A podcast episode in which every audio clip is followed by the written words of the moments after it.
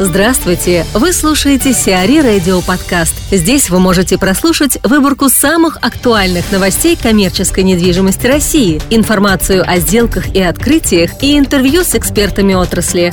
Чтобы прослушать полные выпуски программ, загрузите приложение Сиари Radio в Apple Store или на Google Play. Светлана Ярова, начальник отдела стрит-ритейла компании JLL о винотеках и биршопах. Если говорить о биршопах, то у нас сейчас произошла эволюция от магазинов разливного пива, да, у которых поветрие было где-то там два года назад, к магазинам, а, скажем так, барчикам крафтового пива. И а, кто их открывает? Их, во-первых, запрашивают рестораторы, которые владеют большими пивными ресторанами, да, и они уходят, а, часть из них маленькие форматы. Во-вторых, фактически это э, проекты, которые каким-то образом поддерживаются производителями таких вот частных пивоварен, потому что по факту это ну, небольшая альтернатива рекламе. У нас есть ограничения по алкоголю, естественно, как-то надо каналы сбыта расширять. Так вот, в данном случае вот биршопы, да, такие, где вы можете выпить бокал и купить, они э, фактически являются такой зоной теста продукции по факту. С винотеками примерно такая же история, да, то есть с одной стороны э, часть из них наиболее успешных открыта производителями или крупными дистрибьюторами, там, например, Simple, самая известная, э, ну, один из известнейших наших дистрибьюторов алкоголя, он открывает винотеки Grand Cru. И они открыли несколько очень красивых проектов даже вот сейчас, там на улице Валовой, на Садовой Спасской и ну, во многих знаковых местах. То есть э, по факту то, что они делают на этих площадках, также это какие-то дегустации, они распространяют клубные карты среди целевой аудитории. Ну вот, например, на Валово у нас огромная бизнес-зона в округе, и они приглашают э, на свои, скажем так, мероприятия топ-менеджеров компании, ну или там менеджер среднего звена, кто является потребителем там, качественного алкоголя.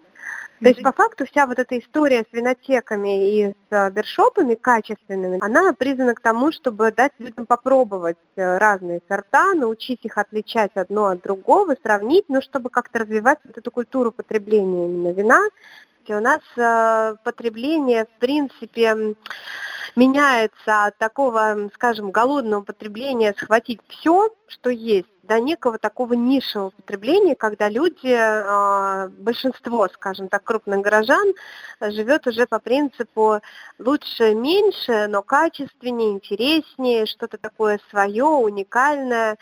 И поскольку вы хотите вот эту свою нишу какую-то иметь, вы уже начинаете выбирать и искать какие-то вкусовые пристрастия. Поэтому важно не просто выпить вина, а важно выпить вина из правильного бокала, там, в правильной компании, именно того, который ты хочешь, да, там, с горечью, не с горечью. Плюс э, аудитория, ну, например, если говорим о Москве, где, в общем, эта культура более развитая, вот, сравнивая с Петербургом, там все равно количество винотек, мягко скажем, отличается в разы от того, что я вижу в Москве. В Москве, ну, просто офисы там и там имеем, московская публика, она достаточно часто ездит по миру, она такая искушенная, она видела, она знает, что так, чем австралийские вина отличаются от итальянских, французских. И то, что вы там видели в Европе или где-то, вы хотите купить здесь. А в супермаркетах у вас нет эм, ощущения эм, скажем так, личной причастности, да, вы зашли, взяли бутылку и пошли, а здесь у вас есть некая такая эмоция при покупке, то есть вы а, не просто покупаете выпить алкоголь там или пиво, а вы покупаете его с какой-то целью. Но мы на самом деле смотрим на них э, позитивно, то есть э, с учетом того, что, например, появились, появился в Москве пешеходный центр, вот э, эти зоны будут обживаться все дальше и дальше разными такими маленькими интересными форматами. Соответственно, производители алкоголя или дистрибьюторы, они будут искать все равно новый канал избыта. И я думаю, что мы увидим какие-то монопродуктовые истории, ну, например, какой-то бар, а, с конкретной маркой. Вот такая история может развиваться. Могут быть какие-то временные проекты, э, поддерживаемые крупными рекламными агентствами, могут быть а, просто а, проекты, ну, вот частного ценителя, как мультибрендовые, могут быть от производителя под конкретную марку. Вот. И в Европе так оно и живет. И мы туда вот тот же тренд, э, собственно говоря, поддерживаем. Плюс все эти форматы неминуемо должны пойти в крупные жилые районы, но хорошего качества. Юго-запад, запад, э, торговые центры окружные, я думаю, постепенно будут осваиваться такими форматами, но там плюс-минус э, в тех зонах, куда их можно размещать потому что многие, например, торговые центры сейчас вписывают в свои концепции, или там мультифункциональные центры, такие помещения а-ля стрит, да, то есть фактически вы являетесь частью комплекса, но имеете некую витрину или там, собственно, веранду, отдельный вход, какой-то такой уютный дворик, и вот эти э, помещения вполне могут быть также пригодны для винотек и для магазинов биршоп. На МКАДе построят крупный лого-центр. Корпорация развития Северного Кавказа и структура Магомета Мусаева инвестировали в строительство оптового логистического центра для продукции северокавказских регионов на границе Москвы и Подмосковья. Общая стоимость проекта оценивается в 3 миллиарда 200 миллионов рублей. На данный момент объект, который расположен между Киевским и Калужским шоссе, готов на 85%. Уже построено более 60 тысяч квадратных метров холодильных камер, 15 тысяч квадратных метров пунктов приема и отгрузки товара. Общая пропускная способность логистического центра составит 4000 тонн продукции ежедневно. Земельный участок под будущим комплексом принадлежит компании «Славянский мир», которая планирует построить на общей с логоцентром территории торговые, офисные, гостиничные комплексы, а также развлекательный центр.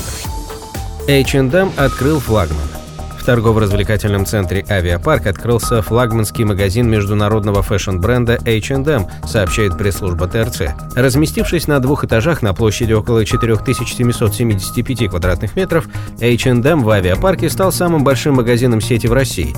В нем максимально полно представлены все концепты женской, мужской, детской одежды, а также товары для дома. Авиапарк – самый большой в Европе торговый центр, включающий более 230 магазинов, кафе и ресторанов, 17-зальный кинотеатр «Коровская-17», круглогодичный каток и 24-метровый цилиндрический аквариум с тропическими рыбами. В авиапарке работает бесплатная парковка на 5000 машиномест.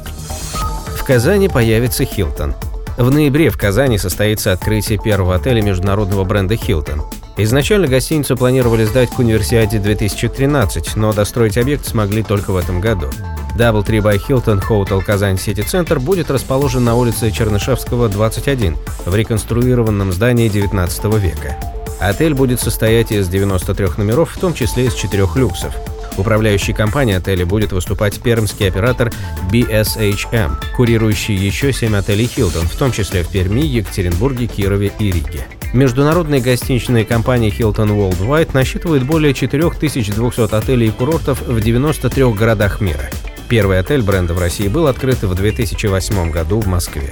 Сетка свернула бизнес. Продуктовый ритейлер «Сетка» уходит с рынка из-за крупных долгов. Компания собиралась открыть 50 магазинов в Петербурге, но их количество не превысило и 10.